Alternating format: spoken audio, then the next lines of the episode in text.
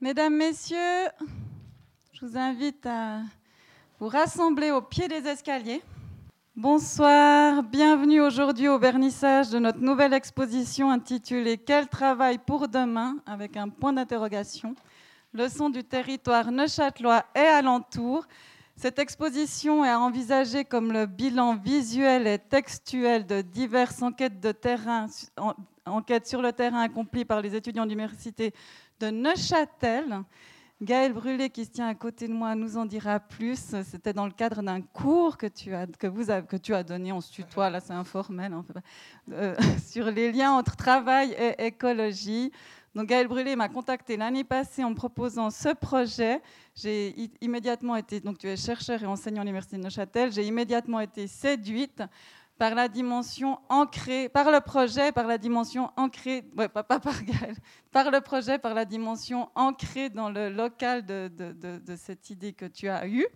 Et d'ailleurs, peut-être que vous certains t'avaient vu à notre tribune en 2019, tu avais donné une conférence sur le bonheur, et j'ai relu, enfin j'ai un peu refeuilleté ton livre, Le bonheur n'est pas là où vous le pensez, où là-dedans tu écrivais que le bonheur des individus tient en grande partie à la sensation de pouvoir influencer le destin collectif, et cela nécessite de facto de repenser le local pour retrouver justement la sensation que nos gestes ne se diluent pas dans un grand magma indéfini, pour euh, avoir l'impression de retrouver une prise sur les choses. Merci ainsi, chers et chers étudiants, pour les pistes précieuses que vous nous donnez à découvrir ce soir. Je fais des petits remerciements encore avant de.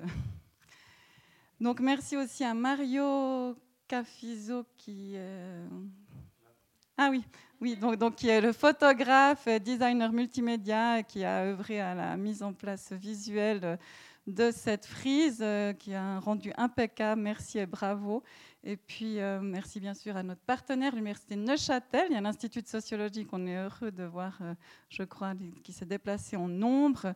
Donc, euh, merci bien sûr à la MAPS, la Maison d'analyse des processus sociaux, avec qui on est ravis de collaborer encore et toujours ce soir. Je te laisse la parole. Merci Marie-Léa. Alors, chers collègues, chers étudiants, chers amis et chers publics, c'est avec plaisir donc que nous lançons pour quelques semaines l'exposition Quel travail pour demain?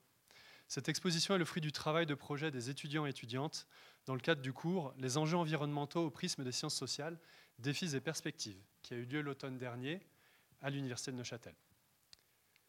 Les problèmes environnementaux ont été trop longtemps considérés, et le sont encore largement, comme un problème technique à résoudre, et l'ancien ingénieur en moi plaide coupable.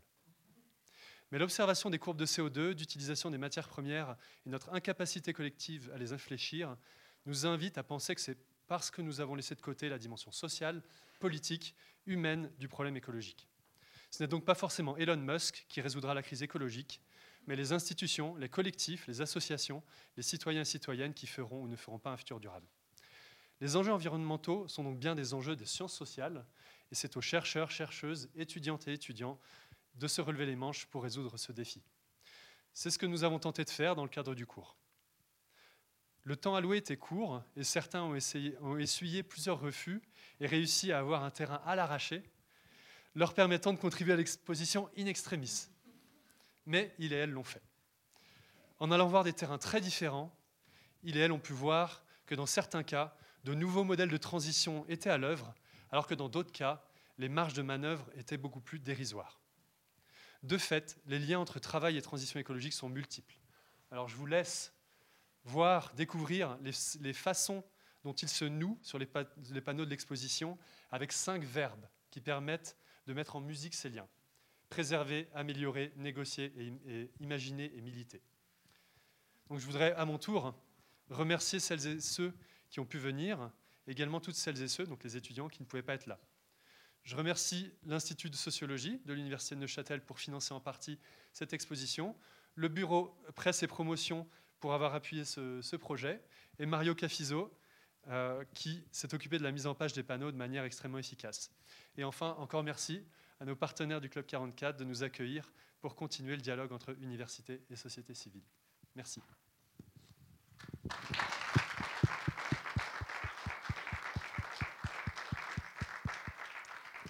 Merci encore. Gaël Brûlé vous présentera tout à l'heure notre invité renommé Dominique Meda. Ah, j'ai de la peine à trouver les gens, pourtant je suis en hauteur, mais oui, qui, interviendra en écho avec les thématiques euh, détaillées, enfin explorées dans cette exposition.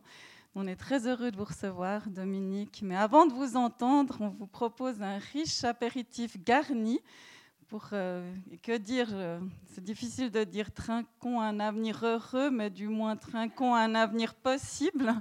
Merci de votre présence et j'espère vous voir tout à l'heure pour la conférence de Dominique. Belle suite de soirée et encore merci d'être là.